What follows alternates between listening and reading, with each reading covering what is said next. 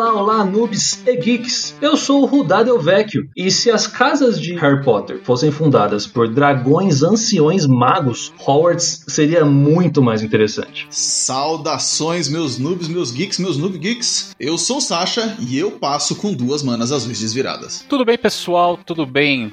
Geeks. Eu sou o Bruce, da CHQ aqui em Santo André, e Mana Vingardium Leviosa. Sejam todos muito bem-vindos ao Noob, Noob Talk, Talk. o podcast do Noob Geek. Onde nossa arena é a mesa da cozinha. Você, Potterhead como eu, que só conhece Magic de ouvir falar, que nunca jogou, mas que lá no fundo tem vontade. Você que jogou uma vez na vida e nem lembra mais, não tema. Estamos aqui hoje para falar de Strixhaven, a Escola de Magos, a nova edição de Magic the Gathering, esse jogo maravilhoso, viciante, que habita nossos corações há décadas. Fica aqui com a gente para ouvir tudo sobre essa nova edição, que é um convite aberto a novos jogadores aderirem ao jogo e para no final descobrir qual que é a sua casa. Mana, mana, roda a vinheta.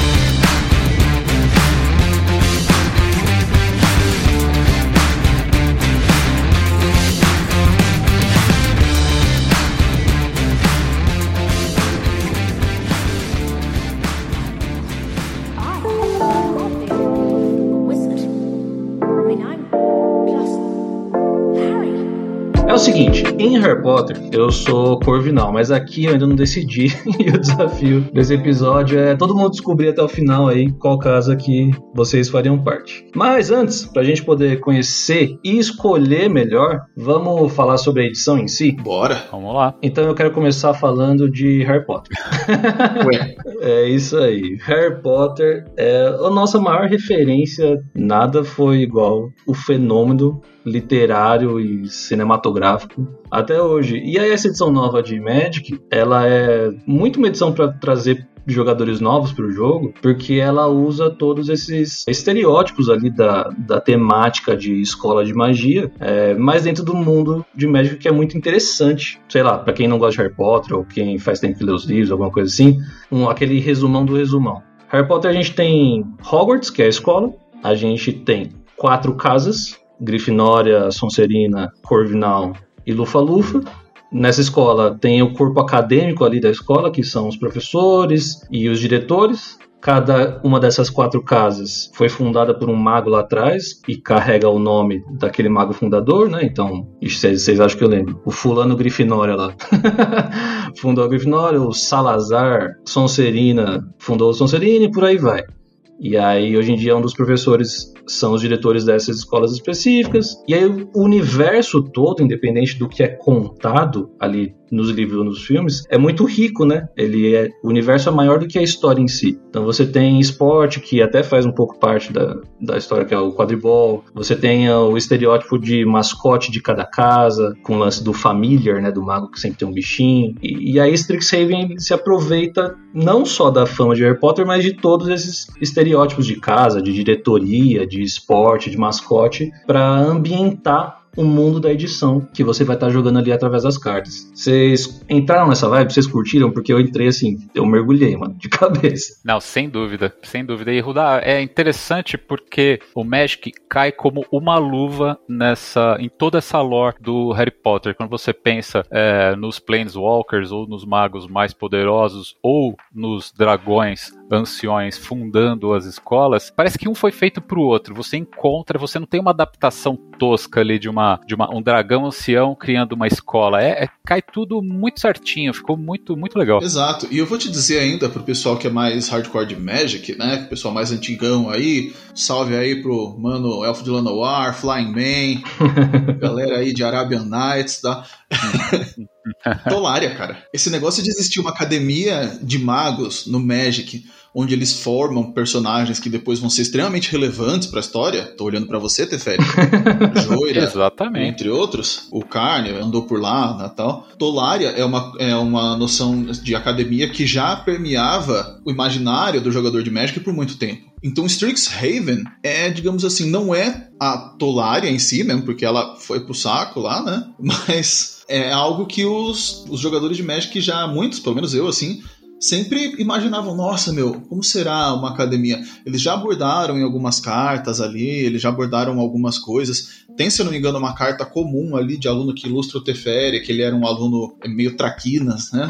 Pra corroborar com isso que você falou, Sasha, não dá pra gente é, acreditar que os grandes magos do Magic são todos autodidatas, né? Eles precisam, precisam ter algum lugar para eles poderem aprender, ou quando você descobre que tem a centelha e você precisa de algum mago ou de alguém para te tutorar, para você aprender ali o, o básico ou até as magias mais complexas do, do, desse multiverso, você precisa ter um lugar para você aprender. E é uma coisa clássica até do mago, principalmente o arcanista, aquela visão do arcanista, o mago ser o estudioso, né? Olha o Doutor Estranho, acho que é o exemplo mais recente que a gente tem no cinema. Justo. É o cara que tá com a cara enfiada no livro, estudando novas magias e que é como você falou, a gente tem um nível de poder ali nas cartas antigas desses personagens que são os Planeswalkers, que são personagens que transitam entre os planos, porque o universo de Magic é um multiverso, assim como os quadrinhos, mas eles inventaram essa coisa de, de uma escola arcana. Isso cai como uma luva, igual você falou, Bruce, no, no conceito do mago, e aqui a gente tem uma faculdade, basicamente.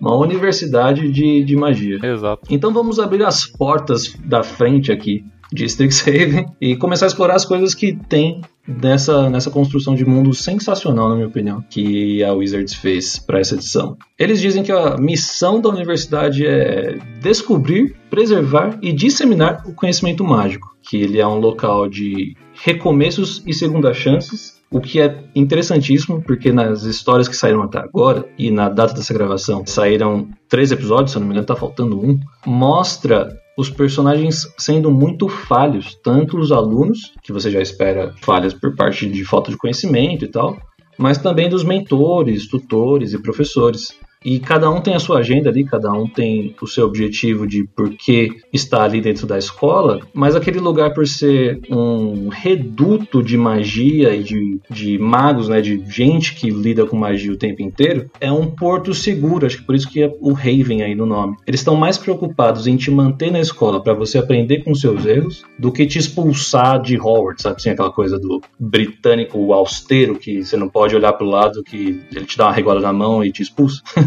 Essa parte de, de Six Save eu achei bem legal. Isso é uma coisa legal também, porque eu, como, como professor, eu sempre, às vezes, tenho que ficar insistindo e batendo na tecla com o aluno, que, tipo, beleza, aqui na, na sala de aula, na escola, durante a. É o momento e o local para você errar, cara. Exato. A escola é, é, é um centro de, de erros.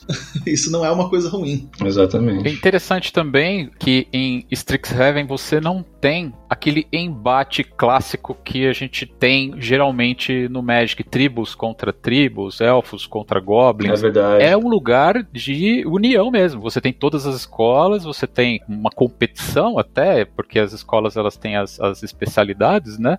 Mas você não tem animosidades entre as essas entre todas as escolas. É, isso é legal você falar porque geralmente as edições são micro-universos, assim, e você tem determinadas raças que fazem parte ali, né? Por exemplo, a gente teve agora a baseada em mitologia viking, que é a Kaldheim. Você tem ogros e os anjos que são valquírias, né? E Além de todas as gigantes. tribos humanas, gigantes, toda aquela coisa da mitologia nórdica. Em Strixhaven, por ser um local de pluralidade, assim, que abraça todo mundo que quer ir lá estudar, cara, tem muito tipo de criatura nas cartas, mas muito, Sim. muito mesmo, assim. É, acho que fácil umas 15 que dá pra gente listar, se quiser. Isso eu achei muito interessante porque foge pro, pra outra extremidade da, da corda, assim, do, do tribal, né? É, exatamente. É quase um anti-tribal, né? É, a gente não tem, não tem nenhum Lorde, né? Eu acho que não tem nenhum Lorde na coleção, alguma criatura que dá um bônus pra criaturas do mesmo tipo, né? A gente não Uhum. tem, acho que isso em Strixhaven. É, tem alguns buffs para focado em tipo, mas não necessariamente é do mesmo tipo. Tem aquele elefante que dá bônus pra, pra espírito, Tá. que é do, do, do Lord Road, e tem a peste lá, né? O pestinho. Ah, verdade, é, tem a peste, a peste que é Witherbloom, né? A- a- é, é. é verdade, verdade. A frase o elefante que dá bônus pros espíritos fora de contexto, ela é muito boa. então eu vou aproveitar esse gancho para explicar um pouco mais, coitados, dos nossos ouvintes noobs, do que, que a gente está falando.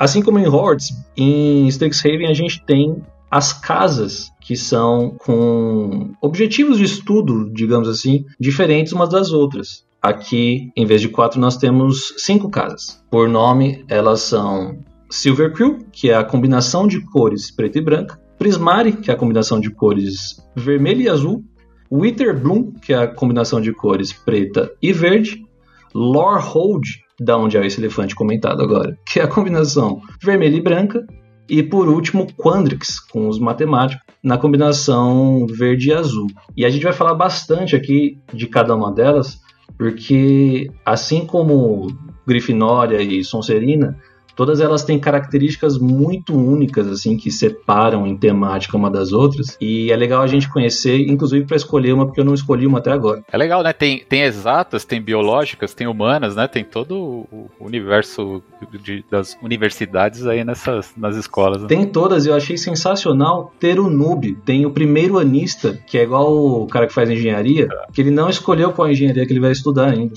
Que legal. então você tem os magos noobs lá, os estudantes magos, que eles são identificados por um determinado tipo de roupa, é, eles estão aprendendo o básico, e é depois desse primeiro ano que eles escolhem qual das casas que eles vão entrar, e aí ganham um, a mentoria ali da casa e tal. Isso eu achei muito engraçado. Então, e eu achei muito bacana também, a, é como disse, né, a ideia dessa, de abordar de imaginar em qual é, categoria eles iriam encaixar cada cor, né, e tal. Então eu vou dizer que assim que eu, que eu vi, né, quais seriam, quais eram as divisões eu já fiquei, assim, é, muito empolgado com a combinação de preto e branco, que seria o Silver Quill, né? Isso. Fala aí um pouco então da casa, qual é que é. Então, é, pra falar a verdade, o que eu peguei, assim, eu não, eu não fui muito a fundo do, do lore, né? Mas o que eu peguei do pessoal do Silver Quill, que ficou em português como Platino Pena, Ah, legal. é que eles são os adeptos da palavra, seja ela escrita ou falada.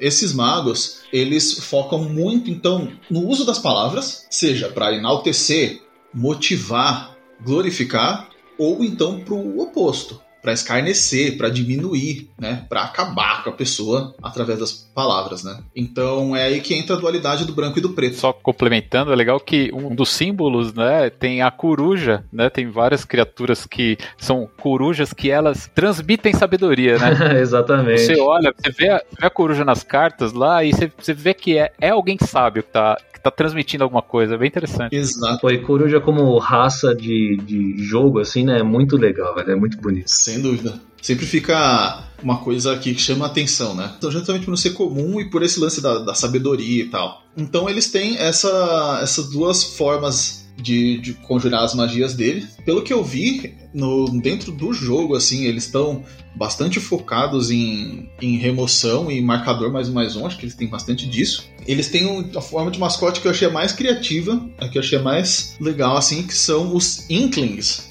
Que são uns elementais de tinta. Não, ficou genial. Genial mesmo. Genial, né? Usar a ideia da caneta de pena que, que usa a tinta para escrever e aí usar a tinta saindo do papel para como um elemental, assim, uma coisa viva. É a, é a palavra, a escrita é ganhando forma, né? Muito louco, muito E louco. por sinal, os Inklings, né, que em português estão como naninque- na- Nanquínio, desculpa. Nanquínio. Nanquínio. Tá aí, achei também um excelente trabalho de tradução. É, e, e- e tradução da, do conceito em si, porque Silver Kill foi o que mais me explodiu a cabeça, assim, quando eu comecei a ver as cartas. Nem pelas cartas em si, pelas habilidades e tal, mas eu fiquei pensando, como que você faz no jogo, na verdade, na, nas habilidades do- das criaturas e tal, essa tradução do seu mago que é eloquente, que se preocupa com estilo e oratória, sabe assim? Uma coisa muito fora da caixinha do que a gente conhece até agora e do que a gente conhece até de combinação em preto e branco. A gente vai mais pra frente aqui comparar ali com as guildas de Ravnica, que já são bem estipuladas. E as guildas de Ravnica, elas trabalham com a parte em comum que as duas cores têm, né?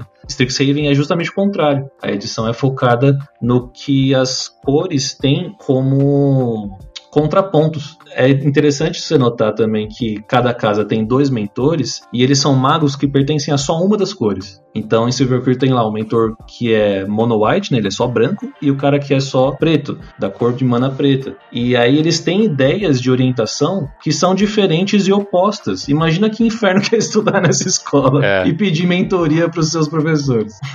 Vou dizer que talvez não seja muito diferente de outras escolas, cara. Ah, mas eu acho que, sei lá, você, tá, você tem um professor de português, você só tem um professor de português. Você pergunta alguma coisa que você tá em dúvida pra ele, ele te dá a opinião dele, sei lá. Você não tem dois professores de português que acham que, sei lá, o fase renascentista do mundo foram coisas totalmente diferentes, um na visão do outro. Ah, mas é, na universidade isso é mais comum, entendeu? Ah, é, né? É que eu não fiz faculdade, olha. Minto, não me graduei, eu fiz algumas. É, Eu achei o- os nomes de tipos de magos de todas as casas assim, da edição em si é um negócio muito criativo, cara. E são, novamente, tem alguns magos que pertencem às duas cores em si. Então você tem lá o estudante que é branco e preto, mas você tem toda a galera que é só de uma das duas. E aí, em um você tem, sei lá, os cantores de guerra e os vangloriadores, e no outro você tem os magos que são zombeteiros, ou então os afrontadores. É meio, meio um bardo, né? Quase um bardo, É né? muito bardo, né? É muito melhor classe. cronista, né? É. Me corrija se eu estiver errado, mas os vilões dessa edição, que tem um grupo ali antagonista, eles estão no preto e branco também, né? Tem carta azul também. Tem? E o Overlord lá, o verso dele é o demônio, que é preto e vermelho. Entendi. Bom, artista que sou, músico e escritor e, e desvirtuado na vida, eu vou falar da casa que eu tô mais inclinado até então, mas eu não me decidi ainda, que é a casa que combina o azul e o vermelho, os Prismari. É a casa que foca na arte. Os magos dos Prismari geralmente são elementalistas. O mago elemental clássico, da força da natureza, assim. Só que nessa casa, no caso, eles criam um espetáculo de magia bruta. A vibe deles é fazer obra-prima e se auto-expressar através da arte. A gente tá falando de um jogo de carta, cara. Isso é muito difícil Demais. de traduzir, pelo amor de Deus. Isso foi uma das coisas que me, me chamou a atenção da edição a princípio, que foi, meu, como eles vão fazer isso? Pois é. Eu gosto da, da diferenciação que você tem, porque aí a- os magos que têm a tendência pra parte azul, que é no Magic, mais o, o clássico que eu falei do mago arcanista, do estudioso e tal, é, aqui nos Prismari eles são a galera do, do treinamento, do estudo artístico, da teoria e precisão na técnica, a galera que é mais estudiosa, assim. Então, os artigos falam que eles expressam arte através do ar, de água, e aí os magos são conjuradores de nuvens, são etermantes, são pincelistas dos céus ou celestes. Enquanto o vermelho, que é a cor da emoção no Magic, geralmente vai pra fúria, né, pra coisa do bárbaro, mas não é só isso. Aqui nos Prismari eles expressam, e eu amo essa frase, sua verdade emocional por meio do fogo e da terra e de outros elementos tempestuosos. Bonito. A verdade emocional é basicamente o que você está sentindo, não importa se você tem controle sobre isso ou não. A primeira side story sai ali no, no próprio site do Magic da Wizard. Sai a história, semanal, se eu não me engano, e aí saem histórias paralelas ali. A primeira dessas histórias tem o foco numa ogra que é dos Prismari e ela está sendo tutorada ali por uns mentores dela e durante a história mostra ela fazendo, tendo essa epifania e criando a arte dela, mas de uma forma intencional e impulsionada pelo tutor. E aí a cena é maravilhosa de roteiro e, e beleza, porque ela entra naquela, sabe aquela coisa do soul do artista que entra naquela vibe dele do mundinho, ele não enxerga mais nada. Ela sai levando ela e o mentor com água assim do campus e tal, e vai de um lugar para outro, e aí chega no final explode fogo no ar e cria uma parada, traduzindo em magia elemental o que ela estava sentindo por dentro. Então essa verdade emocional por meio do fogo é muito aquilo de quando a gente tá nossa geração, todo mundo tem ansiedade, basicamente, e consegue mais ou menos lidar com isso no dia a dia e fazer piada sobre isso, pelo menos para aliviar o estresse e tal. É, e a gente, mais do que nunca, tá ciente do estresse de tudo, né, de trabalho, que permeia nosso dia a dia, e a gente não precisa nem entrar no fator pandemia para maximizar isso. Sim. Se isso tudo tivesse acontecendo para um mago vermelho dos Prismari, malandro, não tinha uma casa que não, tava, não tinha botado fogo. É, cara, é, é- é bacana essa, essa ideia deles, como você falou. eles trazem essa, esse lado mais visceral, né, mais expressivo e tal, da arte, né, e da expressão artística. Eu acho maravilhoso e, e, e eles conseguirem fazer isso de uma forma no jogo através daquelas mágicas grandiosas, de grandes custos de manas e, e efeitos imensos, né? Aquele feitiço de custo alto do, do vermelho. O que vai ser um desafio, hein, cara? E, e, e eles criaram, não tem uma, uma keyword para isso, mas eles muitas dessas mágicas de custo mais elevado, elas te dão a opção de você descartar elas, né, para mediante um custo de mana, para criar uma ficha de tesouro e servir como combustível para uma outra mágica no futuro. É verdade. Isso é interessante, porque a mágica ela não fica ali, ela não tem um efeito só na sua mão, né? Você pode, no início de jogo, você pode utilizar ela ali para dar uma, uma, acelerada na sua partida. Né? Acho que o Magic aprendeu já a fazer grandes cartas que não vão ficar mortas na sua mão, caso você não consiga conjurar. Eu lembro também do dos monstros gigantescos de Coreia que você tinha reciclar. Sim. Então o bicho tem, beleza, é 9 mana, Death Touch, não sei o que. Mas se você não conseguir, se ele vier, sei lá, na mão inicial, você paga duas mana e recicle, já é. Se livra da carta. Em Strixhaven, uma, a mecânica de aprender uhum. é a, a tradução de uma carta super multifuncional porque ela vai fazer o efeito dela e você ainda tem a possibilidade de buscar uma carta fora do jogo. Cara, é a tradução, é literalmente você aprender uma nova mágica, né? Você busca algo fora do jogo para te ajudar ali na, na sua partida. Maluco demais, achei interessantíssimo. Cara, então a gente tá sempre batendo. O flavor da edição tá muito no ponto, cara. Tá. A, as habilidades, a arte, os conceitos, tudo isso que a gente está falando, tudo remete a essa ideia maravilhosa, né, de uma escola de, de magos dentro do universo de Magic the Gathering. Para você, Sasha, que é professor, você deve encontrar ainda mais pontos em comum com a profissão né, com essa com, com, a profissão de professor do que a gente. A gente eu encontro como aluno, né, como a, a minha jornada de aluno, mas você como professor deve encontrar também vários easter eggs aí nessas nas cartas, né? Vou te dizer que sim, cara. E você pegar os, é, aqueles alunos que se destacam, que são você tem um de cada escola aí, né, representado por criaturas lendárias, você ter, você vê os tipos de aluno que são bastante é, comuns de você encontrar em tudo que é escola, como eles se organizam, você ter justamente o lance de você ter professores com visões é, bastante diferentes dentro da mesma disciplina ou da mesma escola. Isso, cara, são todas coisas que fazem total parte do, do cotidiano de, de um professor. Para complementar, é interessante também que é uma edição diferente das últimas edições Strixhaven não tem tantas criaturas lendárias assim, né? Você não tem só os, os, destaques, mas você não tem ali um monte de alunos lendários entrando na escola. Você tem, tem uma, uma seleção muito pontual de criaturas lendárias, mostrando mais ainda, né, que é, uma, é um lugar plural. Eu né? quero puxar a nossa próxima casa, que é a casa verde e preta, que chama Wither Bloom. Magic é um jogo baseado em cinco cores, originalmente, né, monocolor, e cada um tem ali a sua vibe de coisa. E é muito fácil você falar que o branco é bom e o preto é mal, né? Que essas são as visões binárias do mundo, assim, né? De tudo. E isso é reforçado que no branco você tem anjo e no preto você tem demônio no jogo. Então, pô, como não é mal? Mas, graças a Deus, os caras já evoluíram esses conceitos, eu acho. E você observa mais facilmente hoje em dia que eles não estão interessados nessa discussão e que o que seria o oposto do preto aqui no Magic, que é morte e egoísmo, na verdade é o verde, que seria vida e coletivo, né? Comunidade e altruísmo. E aí você tem a, a casa de Witherbloom como se fosse a biologia barra alquimia, eu acho, ali do, do mundo de Strixhaven porque é uma casa focada no estudo das essências vitais, assim, né, das energias de vida e morte. Essa dualidade, não só da casa, mas da combinação de cores, me é muito mais interessante do que uma visão preto no branco, assim, de branco e preto. De novo, os magos que são só na cor preta, em Witherbloom, eles vão se concentrar em usar energia vital para conjurar magias que são muito poderosas. Trocar, né, a vida pelo poder, que é uma coisa clássica do preto no Magic. Então eles drenam a essência de criatura viva para fazer poção, para fazer os preparos, parecem alquimia. Eles aplicam magia em tecidos mortos, em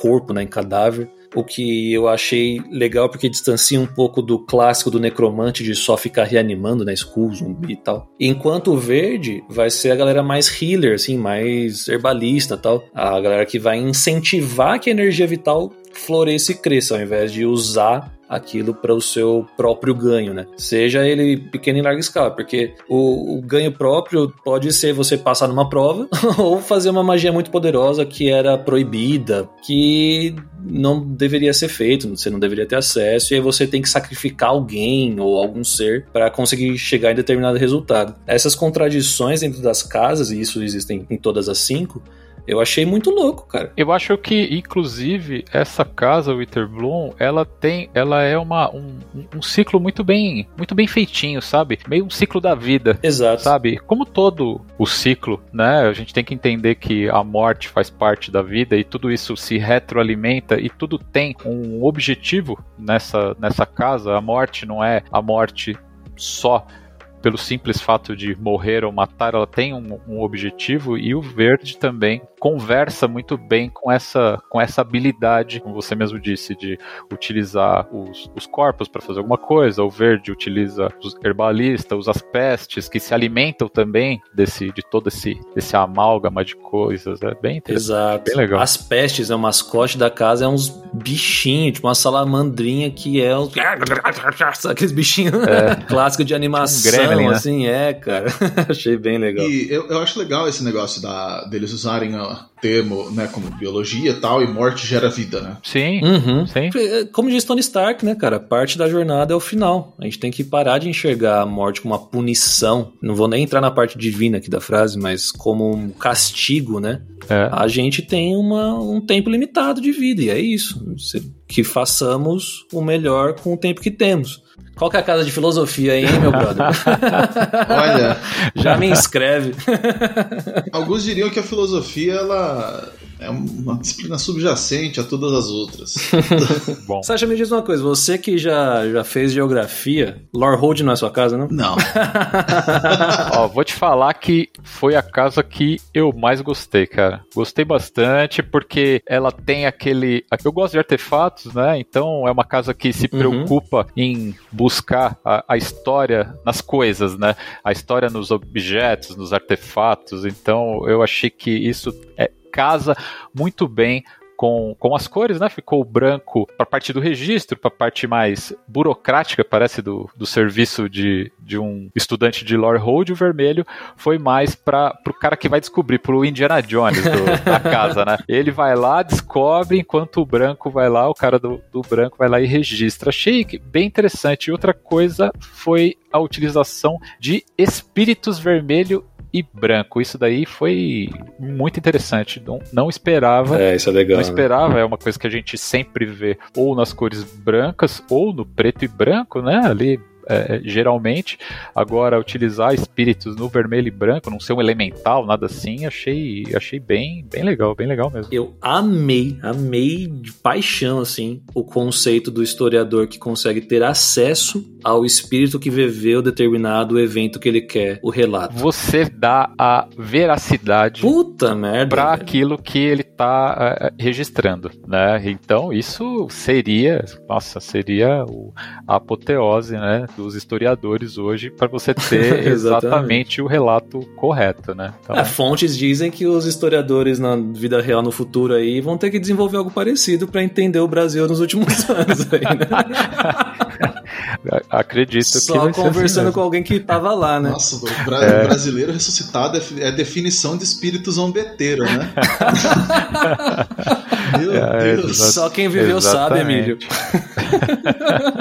nem, nem me lembra dessa época que tá acontecendo agora já que me dá gatinho. Não, porque não vai dar, inclusive não vai dar pra gente explicar daqui 10 anos, eu tenho certeza que nós mesmos não vamos conseguir explicar. Nossa, cara, não vai. É, Por é, texto é, ainda. É isso que eu ia entrar no lance de tipo, é muito legal, muito bacana, muito divertido o lance de você invocar um espírito, mas se você invocasse Napoleão, aqui agora, talvez o relato dele não fosse tão confiável. Exatamente. Você precisa, crer, né? é, você precisa, vai precisar ter aí uma, uma diversidade de espíritos, né? Não pode ter uma visão só. na- né? Me diz aí, Napoleão, por que, que vocês perderam a guerra lá? Imagina a Sabe, sabe visão. como é que se chama é, isso que você falou? Tipo, da, a história feita com agentes que com agentes do presente? É, Jornalismo. tá. É, e a É gente. isso. É, é, É verdade, é Tem- já verdade. existe um nome pra essa disciplina, é jornalismo. É justo. É verdade. Eu achei muito legal imaginar o- os alunos interagindo, assim, né? A vida ali mesmo dentro do, do- daquele universo. O cara do vermelho, assim, Indiana Jones, que foi lá, entrou na dungeon e descobriu o artefato, escalou e tal, voltando pra, pra universidade e jogando na mesa do cara que é o, o branco do Lord Hold. Ó, registra isso aí pra mim. É. Eu fui lá e, e sujei as mãos, fiz o trabalho pesado, não sei o quê. Escreve nesse papel aí, vai. É.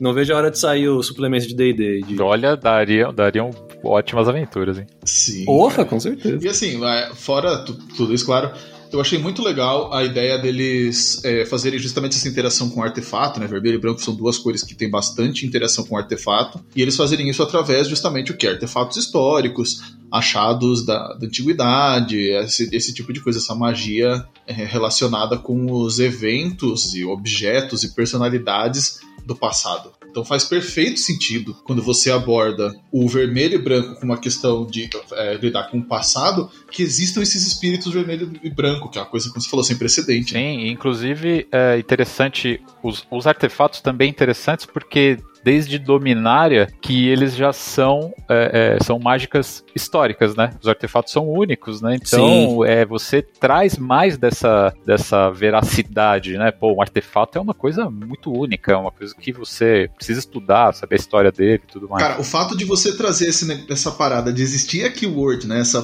palavra-chave histórico, e ela ser o artefato, né, e as criaturas lendárias as- e as sagas, né? Sim, sim. Eu, eu tinha esquecido completamente e, e me fez gostar ainda mais do, do negócio todo. É verdade, é verdade. É, é. Não, e o gameplay genial, né? Falando um pouco de mecânica do jogo, eu não imaginaria, assim. A gente gosta de fazer Magic, gosta de criar conteúdo e tal, mas eu não imaginaria fazer uma guilda fazendo as coisas trigarem quando elas saem do cemitério pra traduzir o flavor de que eles estão lidando com a história e convocando os espíritos do antepassado. Parabéns, É velho. demais, né, cara? Parabéns pro time de design aí. Com certeza. O Fire funciona! E aí a gente tem por último a, a casa da combinação do patinho feio do Magic, né, cara? Que é o verde e o azul. Ah, já foi patinho feio, né? Hoje em dia é o Gastão, né? É, é. Ah, cara, Quandrix aqui é a casa dos gênios matemáticos, é a galera da física, né? Galera que estuda simetria, padrão, que a magia é fractal. Fractal é aquela parada que é, é perfeitamente espelhada, assim, igual o Doutor Estranho também. E aí tá na, na guilda do verde azul, que eu gosto muito. A galera fica com raiva, mas eu, eu gosto muito da combinação, que eu acho muito criativa e eu gosto de natureza. E pra mim as duas cores, na verdade, meio que são a mesma coisa, porque você pensa em natureza, você pensa em oceano também e tal. É, e no Magic, natureza meio que é só o verde que é a floresta, né? Mas eu esperava um pouco mais de criatividade para eles não lidarem mais uma vez, igual a guilda de Ravnica, com marcador mais um mais um. Eu fiquei tipo, ah, ok, marcadores mais um mais um, de novo. Mas pelo menos eu achei legal a forma que eles estão fazendo isso. A mecânica de jogo rápido de várias criaturinhas e fazer volume de jogo, que é uma coisa normal do verde, né, de elfos e tal, fazer volume, aqui nessa edição ficou pro preto e branco com as fichas de Inklings. Então, em contraponto, o Quandrix vai fazer uma ficha de uma criatura fractal, uma coisa que veio da teoria e ganhou vida na forma de um lobo, de uma criatura artificial, que é 0-0. Então ela entra morta, só que você sempre vai colocar uma quantidade de marcadores mais um mais um nela, de acordo com o que a carta tá mandando. E aí tem várias ativações diferentes. Vocês gostaram disso? Eu não sei se eu gosto tanto disso, porque eu sempre fico pensando que o cara pode usar uma magia e destruir meu bicho que tá 20-20. É o famoso Dice to Removal, né? Pois é.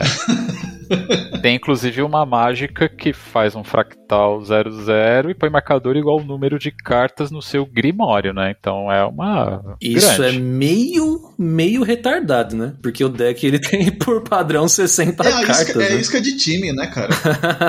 É a isca dos times, né, cara? O jogador que Nossa, Elemental dos Espinhos. É, Tem o Dark Steel Colossus. O senhor tá não fale mal do elemental dos Ah. espinhos na minha presença. Ah lá o jogador time, tá vendo que eu falo? Os arquétipos funcionam, gente. Estudem arquétipos de Magic porque funciona. Cara, assim, é um negócio bacana, assim, é aquele negócio, é um, é um bicho imenso, mas sem habilidade, né? Aí você tem que gastar mais carta, investir ainda. O bicho já é um para-raio de remoção, né? Por ser token, ele é mais vulnerável e suscetível ainda à remoção, porque bounce mata ele, né? Tem o mesmo efeito de um destrói. Sim. Beleza, o cara, se você não der uma evasão pra ele, vai tomar champ block até amanhã, né? É, eu não gostei tanto da, da mecânica, mas eu pirei na parte de, de criação de mundo ali, de Quandrix, porque é um mago cientista, cara. o mago cientista é um conceito muito legal, porque ele é um pouco menos mago, tá ligado? Na minha visão. O mago que cria, sei lá, o Inkling saindo da página do livro e a tinta flutuando no ar, pô, você bate o olho é magia. Agora, o estudioso acadêmico lá de Quandrix, que faz a equação na lousa branca e aí transforma aquilo em uma realidade paralela, sei lá, um- uma versão de bolso de uma realidade, igual tem um dos ambientes da, do campus deles, tem um cubo de água aqui dentro, tem um espaço teórico onde as regras da realidade são suspensas e os magos entram lá para estudar possibilidades numéricas que não deveriam existir. E isso é muito louco. O Fractal 00 que ganha 20 marcadores e morre pro volta para sua mão, eu já não acho tão da hora. É, eles têm também, tem o Quandrix faz muita muita cópia também, né? Eles fazem muitas cópias de outras criaturas, né? Então, acho que mais do que marcador mais um mais um, eles estão muito focados nos tokens, né? Que ou são cópias de outras criaturas ou é um token de, de fractal. Tem algumas mágicas bem interessantes de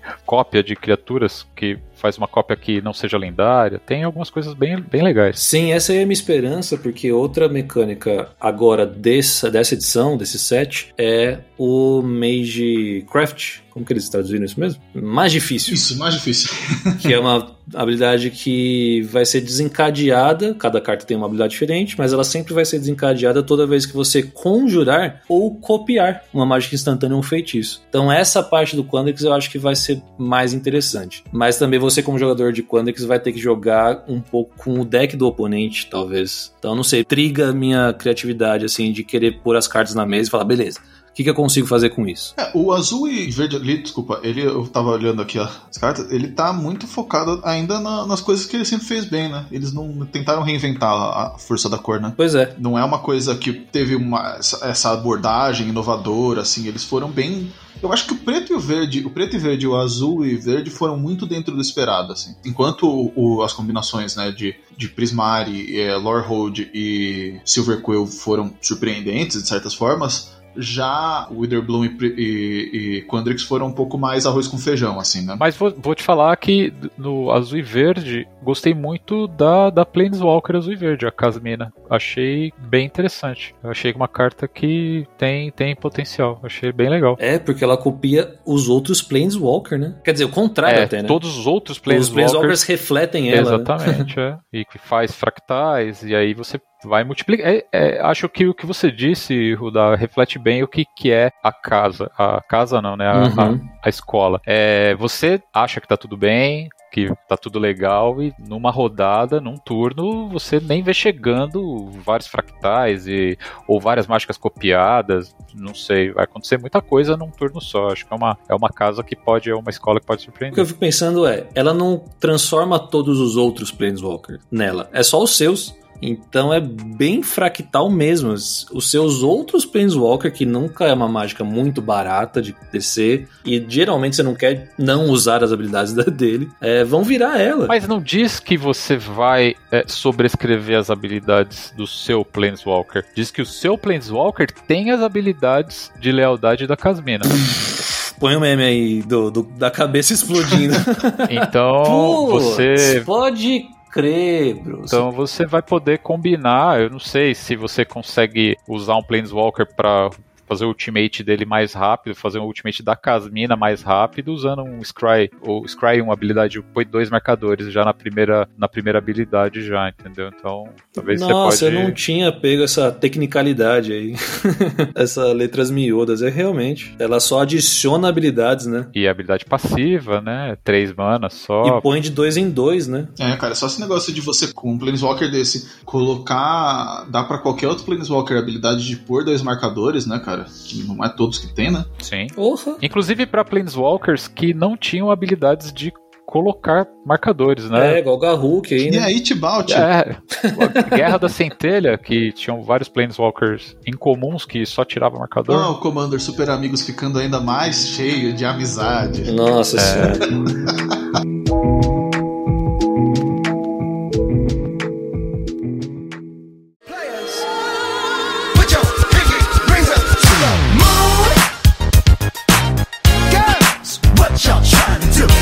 Sasha, você, você falou que logo que saiu a edição, a casa Platinopena foi a que você mais curtiu. É porque você é uma cria da casa Orzhov? Você esperava ver o Orzhov lá ou não? Foi era diferente. Em Ravnica você gostava de Azorius, por exemplo. Ó, eu vou dizer assim, é, eu sempre fui fã da combinação de cores do preto e branco, é, mesmo antes de ser legal. Eu já gostava na época do de Apocalipse. É, cookies, né? Eu já conhecia nos Underground. Ah, você gostava de Vindicate, por exemplo, né? Quem não gostava, né? Exato, Vindicate sempre É, morou é. no meu coração. Ah, você já vê o tipo de pessoa, né? que- O, o caráter, né? É, eu já O mede o cara que caráter. joga de anjo da desolação no deck. É.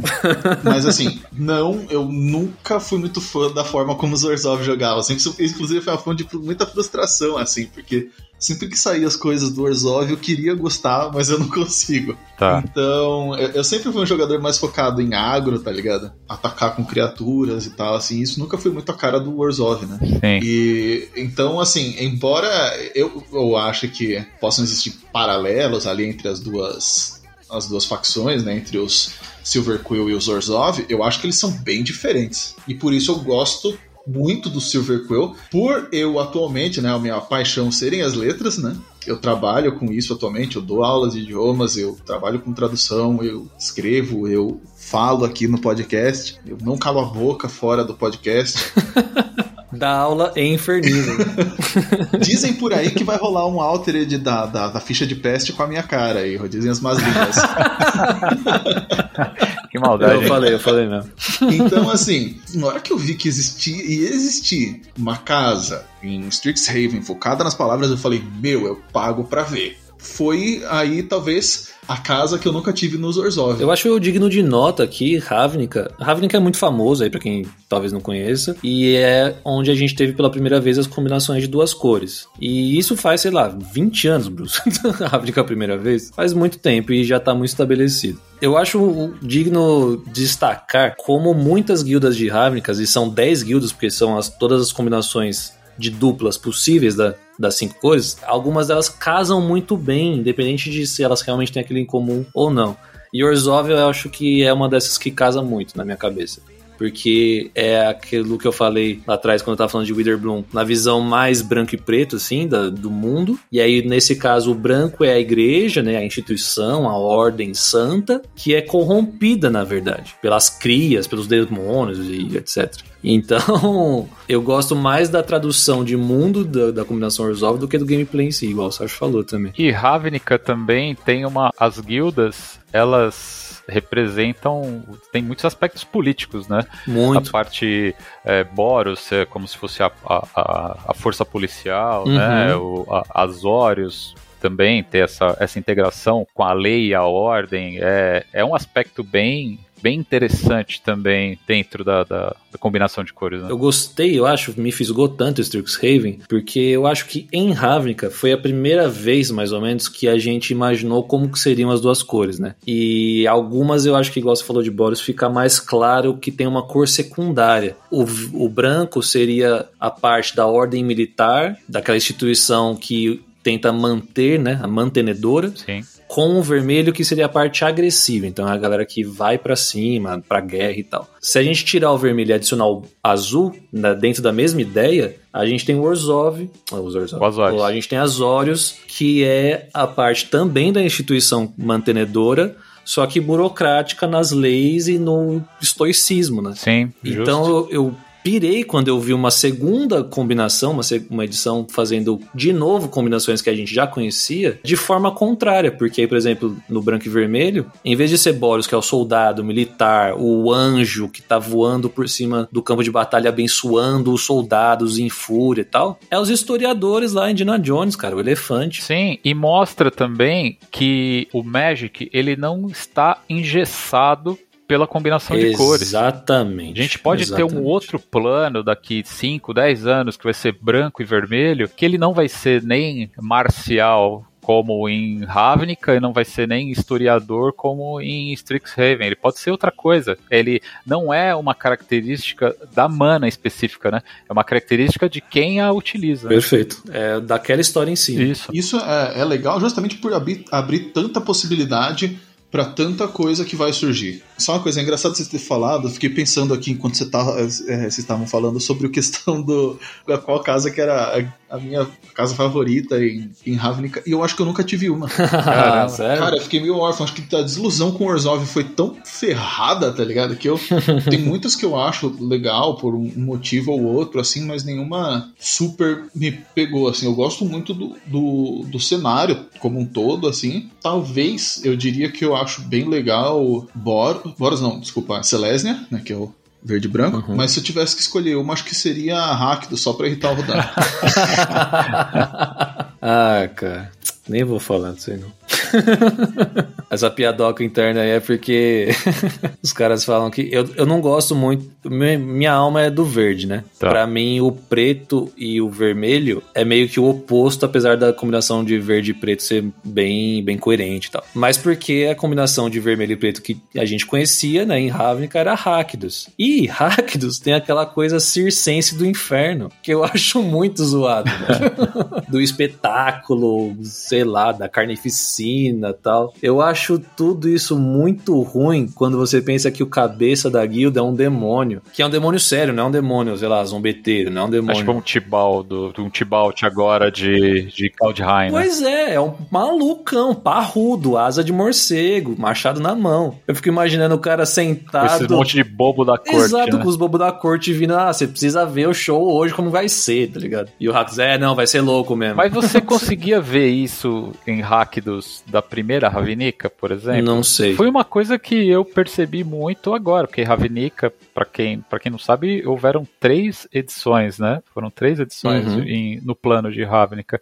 E eu não me lembro de ser tão característica essa, essa parte circense nas outras, nas outras duas. Com certeza nessa última revisita aí eles deixaram mais claro, eu acho. Que antes eu acho que você tinha mais a preocupação de mostrar o que, que seria uma carta vermelha e preta. Sim. Que é aquilo, né? Nunca tinha existido antes, né? Então, a ideia, eu acho que a primeira ideia, assim, a ideia mais óbvia, seria fazer mesmo o demônio, furioso, né? O berserker e tal. Mas eu acho estranho anexar essa coisa artística justamente a essa guilda. Eu acho que por isso, inclusive, que eu gosto tanto de Prismari, porque eu gosto de Izet em Ravnica, a guilda que é vermelha e azul. Em Ravnica é o cientista maluco, mais ou menos. Essa é mais ou menos a temática Tá. a galera explosiva, da eletricidade descontrolada, o Goblin fazendo experimento e se explode. Que é o conhecimento, que aí para fazer o experimento você precisa do conhecimento do azul, teoricamente, né? Exato, exato. Eu gosto muito disso. E aí eu gosto muito da tradução do Prismari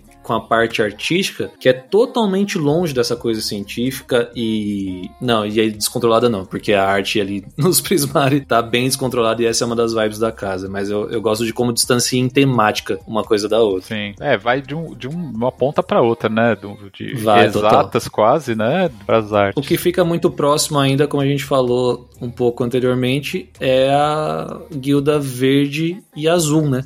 Tanto em Ravnica quanto em Strixhaven, eles são meio que cientistas, né? Exato. Sim. O Simic eles tinham uma vibe em Ravnica um pouco mais do cientista que tá desenvolvendo o que é natural de forma artificial, faz sentido isso? Acho que ele tá forçando uma mutação ali, né? É, tinham muitas cartas, inclusive, que utilizavam esses nomes, né? O, o Biomante, alguma coisa assim. Então Uhum. tinha, ele tinha essa, essa, essa característica. Ficou bastante parecido em Strixhaven. Eu gosto pelo menos da parte mais matemática do que Frankenstein, assim, de, de cientista maluco, biólogo não explosivo, né? Igual eu falei de Izete. Cara, e, e do, do- de todas, assim, eu acho que a que ficou mais próxima do que seria na, na versão, na contraparte dela de Ravnica seria a Golgaria. O Golgar em si, em Ravnica, a temática era da podridão ali, né? Da, do verde decaído, assim. Mas não só isso, a ideia é que eles reaproveitam, né? É, utilizava o cemitério pra fazer mágica. É também, verdade. A né? ideia é que Então eles, tinha um ciclo, né? eles são responsáveis por manter o ciclo da vida funcionando e tal. Que é uma noção que está sendo revisitada com um ponto de vista menos agorento, né, do que o dos Golgari. De cabeça aqui eu lembro talvez de duas diferenças. Uma a gente não tem aquela parte dos ladinos, né? A coisa do rogue, stealth e das... Dríade, não? Como chama? Cabeça de, de cobra? Górgona. Górgona. Górgonas. A parte das górgonas ali que eram importantes em Ravnica. E também a questão de Witherbloom de ganhar vida e o oponente perde vida. Isso era dos Orzhov, né? Ah, é. Tinha até uma habilidade, né? O Storkir, né? Tinha uma habilidade que Uhum. você podia pagar pra fazer isso. E agora o Witherbloom tem uma mecânica bem centrada nessa coisa de ganhar vida e o outro perder. Inclusive, mais uma vez, é muito temática essa casa, porque você ganha vida e às vezes você diminui o custo da sua mágica pela quantidade de vida que você ganhou, né? Tem algumas Uhum. mecânicas Nossa, assim. Então cara, é é, verdade. é muito temático, cara. é Ah, muito bom. cara, o flavor. É muito bom. Ficar derretendo com flavor. Ah, so much flavor.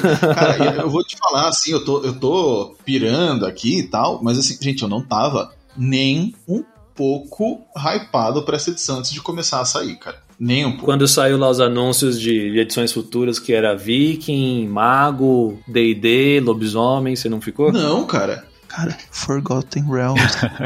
Claro, essa daí, essa daí é a cereja do bolo de 2021. É. Mas guildas, casas pra você se afiliar, escolas pra você se matricular, isso sempre é muito bom no Magic, cara. Isso É muito e legal. tribo é sempre o que vai ser ali, ó, Tier 1 no Magic, cara. Os caras gostam demais.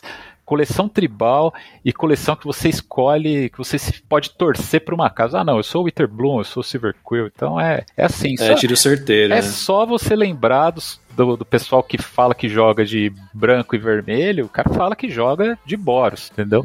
É. ali é Boros até o fim, é Selesnia, é Dimir e assim vai. É, por mim tinha uma edição por ano aí dessa, dessa de escolher É, coisa. então, eu tô curtindo, e não só isso, eu tô curtindo, como eu falei, né? o que- Outro, que uma das coisas que me atraiu pra chamar atenção, a primeira que me chamou mais atenção foi a mecânica de lição. Essa é uma mecânica quebrada. Eu acho que nesse momento pode ser que você não encontre muitas cartas absurdas, muitas lições absurdas que você busca de fora do jogo, né? Mas é, abre-se uma porta, né? Abre-se uma porta. Nada impede de você lançar futuramente outras cartas do tipo lição para poder buscar com um aprender. né? Então, cara, e assim, é, eu gostei muito de eles terem trazido ah, os feitiços incolores sem ser necessariamente vinculado a um Eldrazi ou coisa do gênero, nem ao Gin. Sim, tira um pouco, né, dessa, desse foco que, que, que existia nas últimas edições. Ô, né? professor, você tá falando de aprender, mas o que, que é aprender? Então, aprender é uma, é uma mecânica que ela permite que quando você conjura uma mágica que tem essa palavra-chave, você pode procurar no seu deck, no, desculpa, fora do seu deck, por um- uma mágica do tipo lição e colocar na sua mão, ou você pode descartar uma carta da mão e comprar outra carta. Isso é embaçado, hein? Isso é complicado. É, emba- é muito bom porque se você não quiser buscar uma lição, ou se a lição já, já não é mais necessária naquele ponto do jogo, Uhum. você pode só dar uma ciclada na sua mão, né? Além de fazer o efeito da carta, porque o aprender é de graça, você não paga pra, pra aprender, entendeu? Isso é legal pra caramba. Geralmente é um ETB, né? Geralmente é um efeito que faz quando o cara entra em jogo. É, ou quando você tipo. conjura mágica, porque Uhum. o aprender tem, geralmente tá em mágicas, né? Ou instantâneas ou Vamos feitiços. combinar, né, Bruce? É de graça que nem o brinquedo do McLanche Feliz, né? É, sim. sim. Sim. Eu tô olhando uma carta aqui que é um feitiço que é 6 6 mana pra exilar um bicho, né?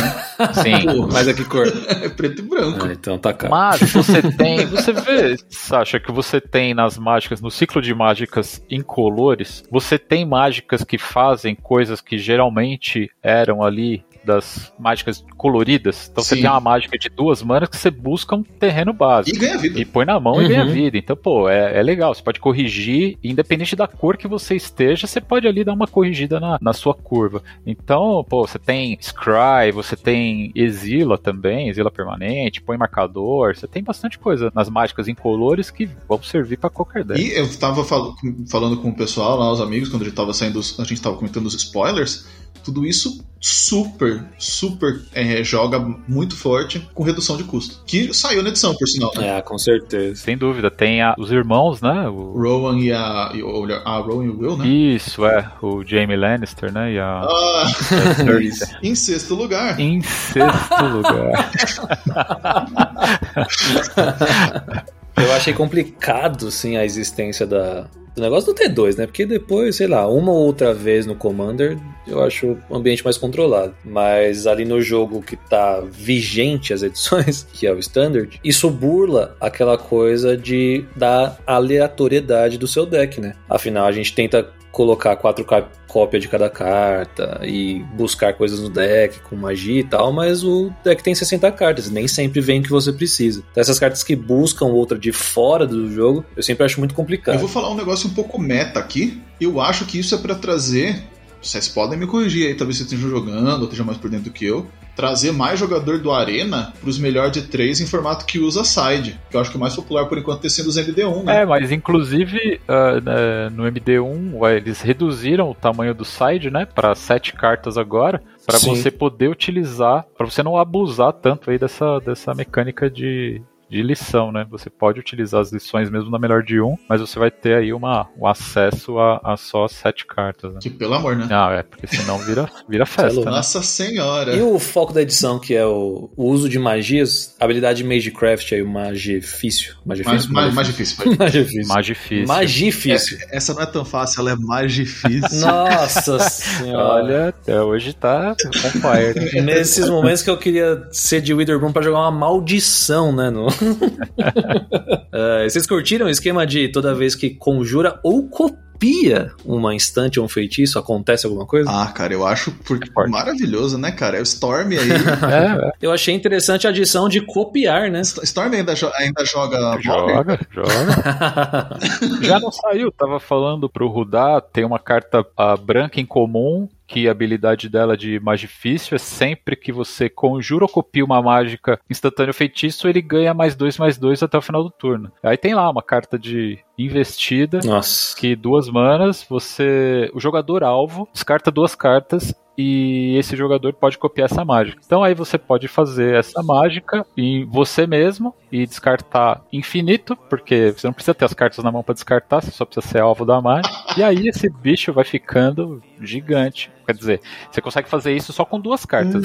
É. Que bagulho. Combo de duas cartas. Não, mas todas essas chain, é, é, é, esse esquema com as- essas correntes, né? As chain da, de, le, de legiões, investida, né, na verdade. Investida. De investida meio que comba, né, cara? É que ó, não pode ser. Não, eu não sei se tem alguma que você consegue fazer também sem ter o recurso, né? No caso, é, a carta na mão. Você não precisa ter a carta na mão para descartar, entendeu? Então você vai ser alvo dessa mágica e vai ter que descartar duas cartas, mas você não tem carta na mão, então você descarta, né?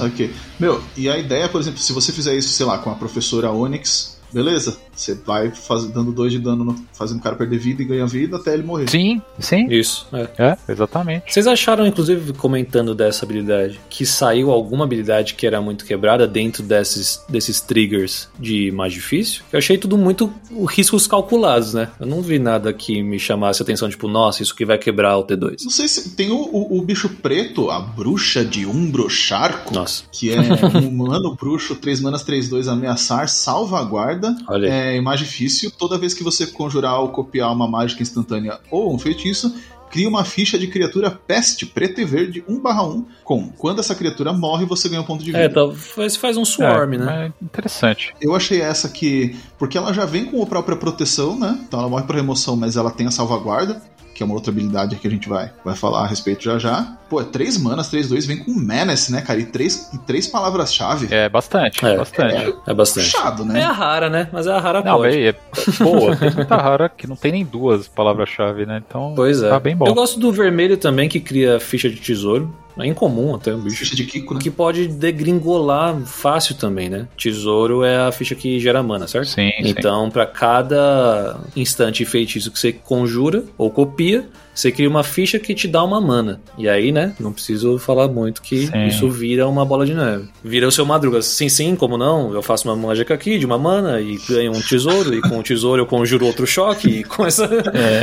e aí vai, né? Cara, e, e, assim, é interessante também que se você tem várias criaturas com mais difícil na mesa, né? Permanentes com mais difícil na mesa, triga tudo, né, cara? Tudo. É, e a gente, talvez, o que a gente não conseguiu enxergar ainda, alguma interação entre dois mais difíceis, né? Você faz uma mágica só Sim. e aí você vai ter várias interações que, meu, nesse momento não dá pra, pra calcular tudo ainda. É, só saindo, né? É, porque o raro verde, por exemplo, é uma mina de elite ali, é da, da guarda do dragão, que é um negócio que eu achei muito da hora. é, Ela ganha marcador, né? Pra cada coisa que você conjurar ou copiar, ela ganha um marcador mais um mais um. Meu, no verde isso é sempre muito perigoso. E é um bicho no drop 2. É, tem muitas interações dentro da própria. Isso a gente está conversando só sobre interações dentro da, da própria coleção, né? Que talvez vão funcionar Exato. se a gente for jogar um selado, um draft. Agora imagine todas as combinações do ambiente tipo 2 aí no, no standard ou em outros formatos. É bastante coisa. Mas, ô, professor, você comentou aí do, da terceira habilidade. O que, que é salvaguarda? Salvaguarda é uma habilidade que protege as suas criaturas. Que protege não,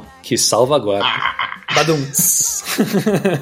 Porque quando uma criatura fosse ser alvo, se tornar alvo de uma mágica habilidade que um oponente controla, você anula aquela habilidade a menos que o oponente pague um custo estipulado coisa, pela né? salvaguarda. Por exemplo, aquela bruxa de um bruxarco que eu tinha falado, o custo de salvaguarda dela é 3 pontos de vida. Eu gosto da tradução salvaguarda, porque já tá anulado, né? A não ser que você pague o custo. Sim. Sim. Então você já tem a proteção, a não ser que o cara se vire pra pagar o custo adicional. Vocês acham, vocês acreditam que salvaguarda é uma habilidade que com o tempo vai acabar aposentando resistência à magia? O Hexproof? Eu diria que não, no mesmo sentido em que talvez oh, ele divida espaço. Tipo, proteção não sumiu, ela ainda existe, mas ela é muito mais rara, né? Sim, mas por exemplo, manto sumiu, né? Manto Quando sumiu. chegou resistência à magia, não existe mais manto. Mas eu. Será que é pra dar uma possibilidade, mesmo que ela seja muito difícil, de você conseguir atingir ali a criatura do oponente? É, então, por isso que eu dei o exemplo de proteção, né? Porque, de uma certa forma, proteção,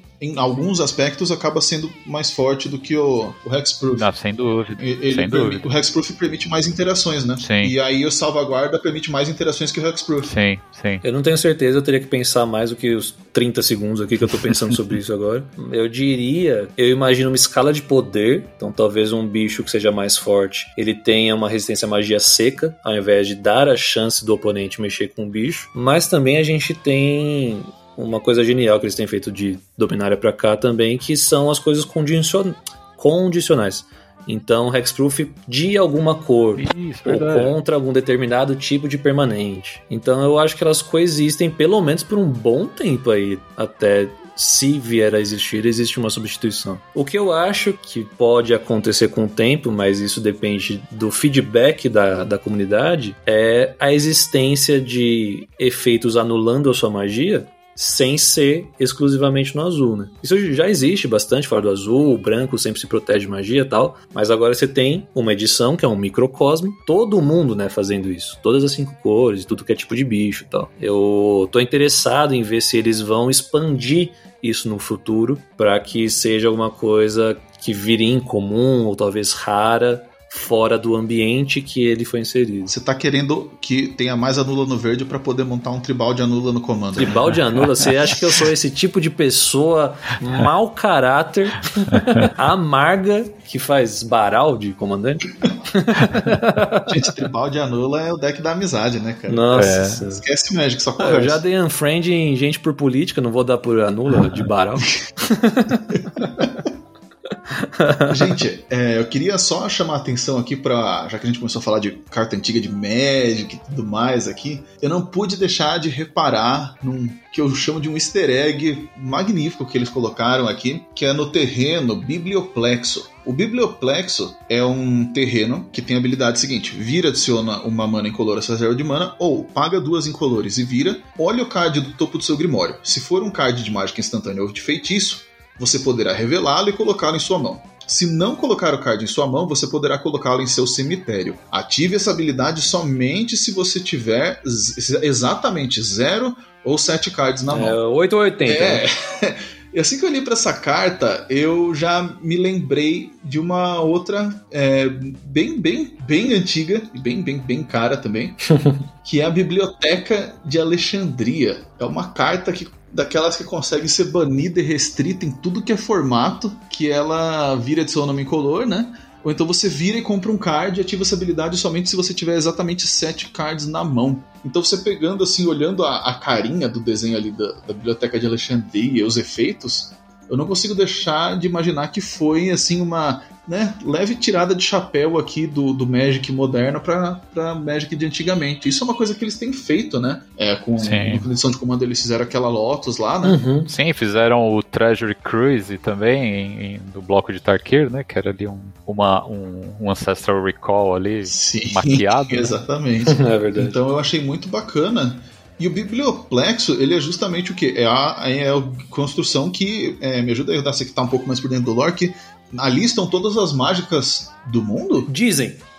Essa é a, é a palavra-chave. Todas as conhecidas, pelo menos? É, dizem que é uma ala tão grande, mas tão grande. Aliás, um passo pra trás aqui, na verdade. O Biblioplexo é a Biblioteca de Alexandria da edição aí. Então ele é um edifício, sei lá, colossal, assim. Dentro dele existem alguns ambientes. Um desses ambientes é o arquivo místico, que aí sim falam que é uma ala tão grande que dizem que contém uma cópia de cada magia criada no multiverso. Ou seja, se existiu a magia, tem uma versão dela lá na, na biblioteca pra você ir lá estudar ela. Pergaminho ali todo enroladinho e tal. Tem, tem ali, tem alguns proibidos, uns trancados com chave, mas tá ali. É tão grande que falam que é impossível que qualquer mortal, durante o seu tempo de vida, independente da raça e tal, ele conseguiria ler tudo que tem na- no arquivo místico antes de morrer. Então, assim, tem coisa, mano. Tem coisa pra caramba. Não sei se tem tudo, mas tem o suficiente, talvez. E eu, eu vi ali que tem uma- umas artes bem bacanas, né, cara? Tanto tem mágicas dessa edição e das edições antigas, né? Isso, é, na verdade, é, eu acho que só das edições antigas, tá? Só das edições antigas. Porque eles têm. Tem dois desenhos, né? Tem duas ilustrações. As ilustrações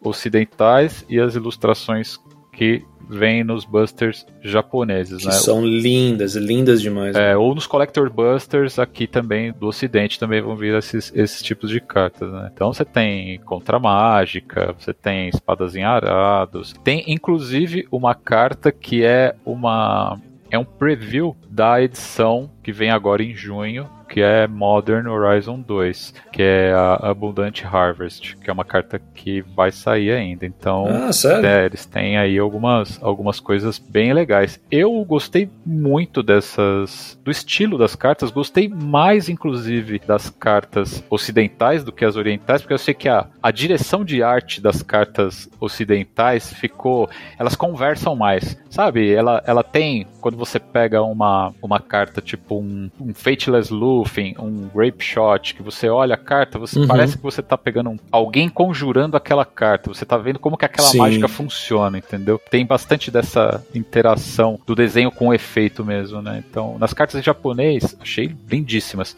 Lindíssimas mesmo, mas entendi que eles não tiveram essa, essa, esse tipo de, de direção de arte. É, parece mais um pôster mesmo, né? Parece algo que você penduraria. É, na, pra fácil- exibição. facilmente. Teria todas É, elas. tatuagem, né? Nossa. As cartas ali é todo tatuagem. É. Gente, desde a da Liliana do.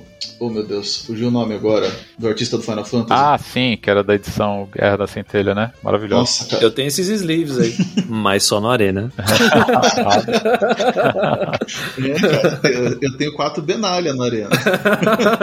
Cada história de medalha na, na arena. Aproveitando o ensejo, ô Bruce, É. vocês podem achar esses boosters na loja do Bruce. Com certeza. CHQ, as melhores cartas. Eu achei sensacional a desculpa do arquivo místico dentro do lore tal, da, da parada do, do universo de Sixhaven pra usar como desculpa a existência dessas arte alterada, né? Do framing alternativo ali. Isso vai vir em todo em booster? todo booster. Então, mesmo o buster mais simples, né, que é o Draft Buster, que é o buster que a gente utiliza para jogar os selados e tudo mais, vai vir pelo menos uma carta desse arquivo místico. Nos Draft Busters e nos Busters de coleção, os Set Busters, né, que são Uhum. é aquele buster que vem menos cartas, só que vem mais cartas raras, e tudo mais. Tem aquela carta de arte bem bonitinha, sempre vem uma carta do arquivo místico. Agora, se você comprar um Buster daquele do Collector Buster, que é o Buster que vem as cartas todas foils, é, arte expandida e tudo mais, o Buster Premium do Magic, Uhum. esse vão vir três cartas do arquivo místico. Caramba. Nesse Buster pode vir as cartas com ilustração da coleção japonesa, né? Vem pelo menos uma vem já das cartas com ilustração da coleção japonesa. Então é, meu, é demais. Pô, isso é legal, porque antes era bem mais difícil, né, pra ter acesso a esses produtos diferenciados aí que eles faziam. Eles estão deixando cada vez mais comum. É, isso é louco, porque aí você quer todos, né? O fator colecionismo de Magic é absurdo. É, e abastece também aí os- o, pessoal que tá carente de algumas cartas que estão fora do mercado há muito tempo, né? Aham. Então você consegue pôr essas cartas de volta para quem joga. Pô, você joga Commander e não joga formato padrão. Vale a pena ali você comprar o Buster, porque além das cartas novas que você vai querer incrementar seu deck, você tem a possibilidade aí de, de tirar uma, um Natural Order, que é uma carta, carta bem legal, é, uma proteção de Teferi, tem muita carta Uhum. bacana. Aliás, a gente comentou de do Arena, né, que é a versão digital do jogo, de selado, de Buster, e você, né, tem a loja da CHQ ali no ABC. Como que a gente tá o ritmo dos eventos, do- dos Friday e tudo mais, durante esse período maluco de pandemia e infernal que a gente tá vivendo não acaba nunca? Olha, Ruda, a gente. Os eventos em loja, eles estão suspensos desde março de 2020, né? Então não há nenhum tipo de evento em loja. E o que a Wizards, a criadora do jogo, o que, que eles fizeram foi estimular o jogo em casa. Ou por intermédio do Magic Arena ou por intermédio de outras ferramentas, como o Spell Table, por exemplo. Então, Uhum. o- os eventos de pré-lançamento eles continuam sendo estimulados para você jogar ou no Arena ou pelo Spell Table. Então, por exemplo, a gente vende os kits de pré-lançamento, você pode comprar, jogar com seus amigos pela webcam normal. Ah, legal. Não cancelaram os eventos de pré-lançamento. Então, todo o, o andar da carruagem que a gente tem num lançamento de coleção, que é pré-lançamento, Friday Nights, tudo mais, tudo continua como era antes, só que sem os eventos em loja. Entendi. Então, no momento, ainda os eventos em loja ainda estão é, é, suspensos no mundo todo. Então, a gente está aguardando desde Icória, que foi a primeira coleção impactada pela, pela pandemia, que não existem eventos em E loja. deixa eu te perguntar, já tem pré-venda pra Strixhaven? Já tem pré-venda para Strixhaven, a gente tem os kits individuais, né, das escolas que vocês preferirem. Então, os kits eles eles vêm um kit de pré-lançamento que ele é composto por cinco busters da coleção Strixhaven e um buster temático da escola que você escolheu. Entendeu? Então, pô, Ah, que louco, né? igual era em Ravnica, isso aconteceu também. Então você tem cinco busters da coleção Strixhaven, um buster temático, uma carta rara ou mítica, que é uma carta, pode ser qualquer uma rara ou mítica da coleção, que é aquela Uhum. carta que vem a data, tudo mais para você marcar o seu Aquela promocional, né? Exatamente, além do código que te dá busters no, no Magic Arena. Aí tem um, tem o marcador de vida e tudo mais. Nos kits que a gente monta lá na CHQ, além desse, dessa caixinha que vem esse material, você ainda ganha dois busters de Strixhaven para você poder ou melhorar seu deck, ou se você estiver jogando com seu irmão, alguém ali na sua casa, você pode fazer ali uma premiação, alguma coisa legal, e mais um Buster Promo. Então você tem uma composição Pô, que legal, mano. que você pode ali suprir esse evento que é tão legal, o pré-lançamento, o evento é uma festa, né? O Wizards já Sim, chama de, cara. de festa de pré-lançamento há algum tempo, porque é um evento muito amigável, você não tem aquela pressão da competitividade, você Exato. muita gente é premiada, porque a premiação, essa, essa premiação de dois busters por kit de pré-lançamento, ela vem da Wizards e a gente distribui mesmo, porque é pra você se esbaldar com os busters da coleção nova. né? Cara, eu acho que tem. Eu que não sou um jogador competitivo de Magic. Eu só jogo Commander que nem é Magic, né? Dizem. Uma das experiências mais legais de loja pra mim é pré-lançamento de edição. Porque tá todo mundo ali no mesmo barco, ninguém sabe direito as cartas, ninguém sabe como são as interações, tá todo mundo perdido igual. Pode ter certeza que não é só o seu sentimento. Muita gente só joga, só joga pré-lançamento aí, ou joga ali um, um draftzinho, que é um formato limitado também. Mas a, a- aquela emoção de você abrir pela primeira vez a carta é muito diferente. É muito diferente. Então é um evento que a gente particularmente sente muita falta, né? Porque, pô, a gente realizava o evento sexta-feira. Começava ali sexta-feira de tarde, né? Porque agora Aham. já pode realizar os eventos de pré-lançamento na sexta-feira. Depois tinha um evento da madrugada, começava 11, meia-noite e terminava às 5 da manhã, com pizza, com tudo mais. Essas coisas é, são as que nesse momento fazem mais falta, porque o Magic, Sim. além de ser um jogo sensacional, mecanicamente, a história é legal, mas o que une são as histórias. O que une são Sim. é o jogo, é você ter o seu amigo ali, é os, as amizades que se fazem numa mesa de jogo de Magic. Então isso faz muita falta, muita falta. A gente não vê a hora de ter possibilidade de voltar a ter as pessoas ali transitando na loja. Parafraseando Aristóteles aqui, eu vou dizer saudades daquilo que a gente nunca viveu, porque eu nunca joguei é, um pré-release em loja, cara. Olha, Ah, você não. sabe o que Que tá deficiência, cara. Perdendo. Vocês têm noção, cara? Eu jogo, eu jogo Magic há muito, muito tempo. Já vou fazer agora mais de 20 anos que eu jogo. E eu nunca joguei um pré-release em loja, gente. Bruce, Bruce, ajuda, ajuda o menino. Não, Ajuda- eu tô cara. longe agora em Curitiba, mas ajuda o menino aí em no São Paulo. primeiro pré-lançamento que a gente puder realizar, Sasha, você tá convidado Pô, pra vir jogar na CHQ por conta da CHQ, cara. Não vai Maior ter nenhuma. Olha aí. pra não vir jogar com a gente. Cara, é assim, eu sempre achei legal que nem. Eu fui jogar draft pela primeira vez recentemente com o Rudai e uns amigos. Eu nunca tinha jogado o formato antes. É, depois eu fui jogar mais no Arena e eu gostei bastante. Eu joguei muito draft de Corea, por exemplo. Me diverti a Uhum. beça, tá ligado? É outro jogo com as mesmas cartas. É né? outro jogo, cara. Então, cara, eu tô, eu tô descobrindo muito ainda do, do Magic, gostando cada vez mais. Então, desculpa, gente, eu, tô- eu sempre fui um pouco mais tímido, seria a palavra? Não sei, pra questão de, tipo, de, de botar cara, a cara na, na, na loja e jogar, assim, com o pessoal. É, é nerd que chama a palavra. É nerd. Ah, vai lá na loja, hooligan, né? Os caras do time de futebol americano. Mas é, é, é, um, é, um, é um espaço seguro, cara. É um espaço seguro, cara. A gente prioriza muito a, a integração. Uhum. Eu já fui algumas vezes na CHQ, muita gente que eu conheço vai lá e tal, assim. É mais uma coisa minha, assim, tipo, ah, vamos no pré-release, e aí eu fico, né? Ah, será que eu devo? Não sei. A gente, inclusive, já desenvolveu algumas mecânicas para poder trazer as pessoas que pô, querem jogar o primeiro pré-lançamento. Se você quiser vir com seus amigos, se quiser vir você, quiser trazer o Rudá lá de Curitiba, é, Gustavo, todo mundo que geralmente frequenta a CHQ e montar uma mesa para vocês jogarem um pré-lançamento entre vocês, pode. Hoje a Wizards ela tá muito menos engessada para você poder realizar isso, entendeu? Legal. No dia do pré-lançamento, eu posso marcar o pré-lançamento na hora. entendeu? Antes eu tinha que agendar com muito tempo de antecedência. Agora, todas as ferramentas de tecnologia que a Wizards oferece, chegou lá no dia do pré-lançamento. Pô, eu quero jogar um pré, tô aqui com mais cinco amigos. A gente pode jogar um pré só entre a gente pra. Não sei, eu não quero me misturar com essa gentalha. Então, pode, não tem problema, dá pra jogar, entendeu? Aí você vai se enturmando e aí a, a- aí a mágica acontece, né? Você nem percebe. Puta merda, que da hora, velho. Aí quem tira a máscara é eliminado. Olha, instantaneamente. Judge? É, já chama o juiz. É. Aproveita o ensejo e deixa aí o, as redes sociais, endereço aí da CHQ pra galera. Vocês encontram todos esses produtos que a gente falou pra vocês, além de cartas avulsas, bolsas, decks, a gente tem vários produtos exclusivos no nosso site www.chq.com.br